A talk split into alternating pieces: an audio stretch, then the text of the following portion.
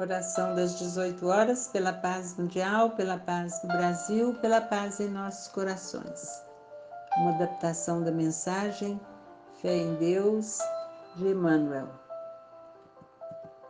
Ajude-nos, Senhor, a ter fé em Deus, porque a fé em Deus não nos arredará das provas inevitáveis, mas nos investirá na força devida para suportá-las. A fé em Deus não nos afastará os obstáculos do caminho. Entretanto, dar-nos a significação de cada um deles, para que recebamos em silêncio a mensagem de que são portadores.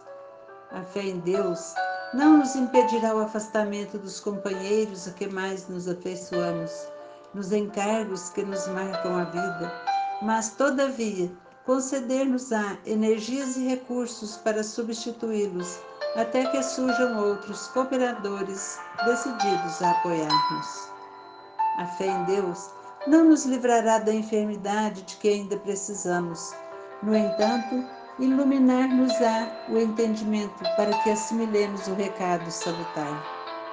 A fé em Deus não nos retirará dos desenganos e decepções que o mundo nos propicie mas auxiliar-nos-á a extrair deles mais luz ao próprio entendimento.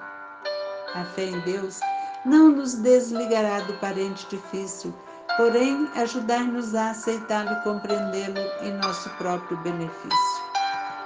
A fé em Deus não nos proibirá as quedas prováveis nas trilhas da existência. No entanto, ensinar-nos-á através da própria dor onde se encontram as situações que nos cabe evitar em auxílio de nós mesmos.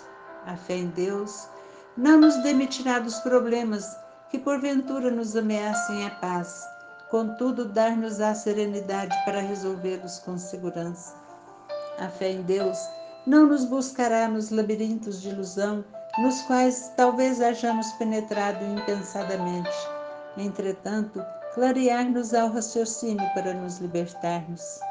A fé em Deus, por fim, não nos mudará os quadros exteriores de luta, mas infundir-nos a paciência, a fim de que compreendamos em todos eles os degraus de elevação de que necessitamos para escalar os cimos da vida imperecível.